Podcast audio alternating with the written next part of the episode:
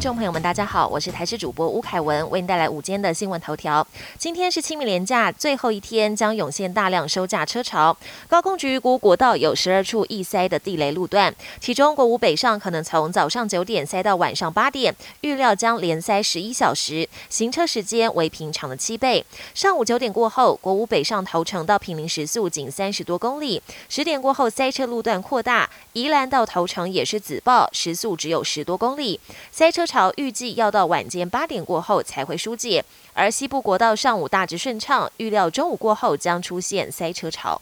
台湾本土疫情再起，国内有多条大规模感染链，不少民众也担心台湾解封之路遥遥无期。对此，中国医药大学附设医院感染管控中心副院长黄高斌表示，主要大部分都是轻症，就还好。而且台湾不走解封这条路，就会变世界孤儿。他也提到，目前最需要关心的是医疗量能和是否出现重症个案。前台大感染科医师林世璧建议，目前案例比较多的县市，比如新北、基隆等，可以自己公。不每天检验数还有 PCR 阳性率，最好能做图并画出七天平均阳性率的图表，让民众更能掌握疫情到底是往上走还是往下走。本土疫情紧张，已经连续四天破百例，疫情升温。遇到清明连假，继嘉义文化路夜市人潮爆满，看不见尽头之后，台北的士林夜市商圈也出现人潮，大家几乎肩膀贴着肩膀在行进。不少网友担心，大家似乎都不怕，恐怕会变成防疫破口。即将收假，台大医院急诊部医师李建章建议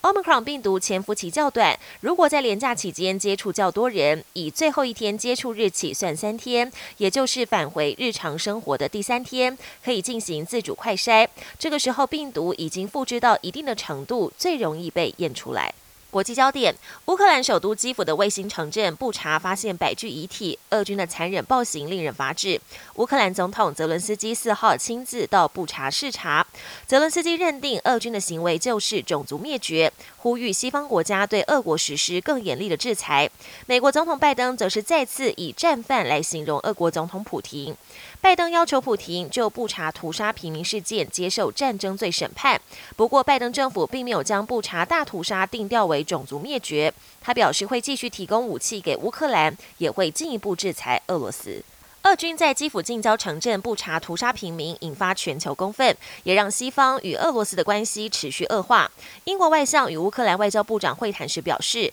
联合国人权理事会容不下俄罗斯，并呼吁全球对俄国祭出最强烈的制裁。法国总统马克宏见到布查的惨况之后，也认为应该对俄国祭出新一波制裁，而欧盟已经着手严拟制裁内容。此外，德国和法国合计将驱逐七十五名俄国外交官，立陶宛更直接宣布驱逐俄国大使，并降低两国的外交关系。联合国公布最新地球暖化报告，呼吁全球立即减少碳排，否则将无法达成巴黎气候协定的目标。报告中指出，为了在本世纪末将地球升温控制在一点五度内，二零三零年前必须减少百分之四十五的碳排。不过，以目前趋势而言，二零三零年前不仅不会减少，甚至还会增加百分之十四。专家表示，如果各国无法立即大幅减少温室气体排放，到本世纪末。地球的平均温度将提高摄氏二点四到三点五度，暖化的幅度恐怕超过巴黎协定限制的两倍以上。